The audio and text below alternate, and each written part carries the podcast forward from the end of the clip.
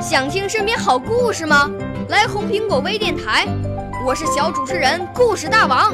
想参加娱乐节目互动吗？来红苹果微电台，我是小主持人开心果。想来我们新闻现场吗？来红苹果微电台，我为你做直播报道。想有个机会脱口秀吗？来红苹果微电台，我带你在精彩栏目中互动开讲。我们的语言魅力在这里提升，我们的儿时梦想从这里起航。大家一起喜羊羊。少年儿童主持人，红苹果微电台现在开始广播。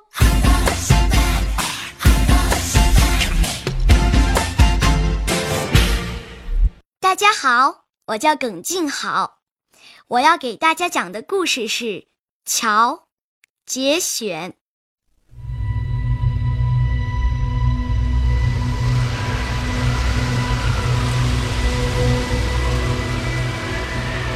黎明的时候，雨突然大了，山洪咆哮着，像一群受惊的野马，从山谷里狂奔而来，势不可挡。村庄惊醒了，一百多号人你拥我挤地往南跑。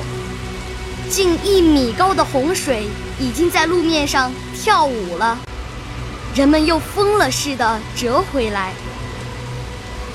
东面、西面没有路，只有北面有座窄窄的木桥。人们跌跌撞撞地向那木桥拥去。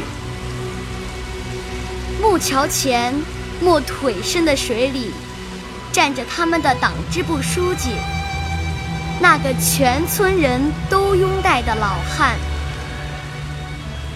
老汉清瘦的脸上淌着雨水。他不说话，盯着乱哄哄的人们。他像一座山。人们停住脚，望着老汉。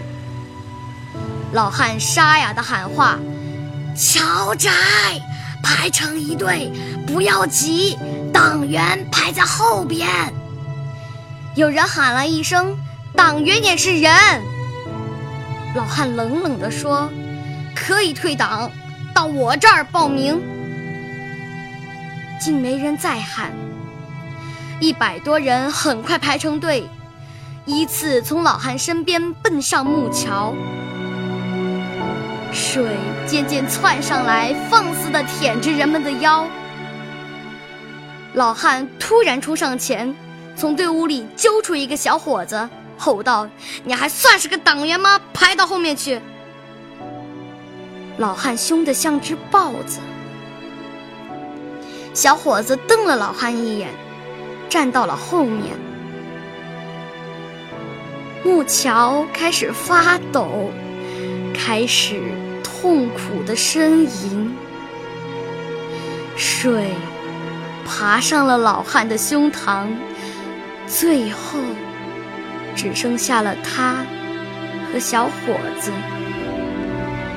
小伙子推了老汉一把，说：“你先走。”老汉吼道：“少废话，快走！”他用力把小伙子推上木桥。突然，那木桥“轰”的一声塌了，小伙子被洪水吞没了。老汉似乎要喊什么。猛然间，一个浪头也吞没了他。五天以后，洪水退了，一个老太太被人搀扶着来这里祭奠。她来祭奠两个人，她丈夫。和他儿子。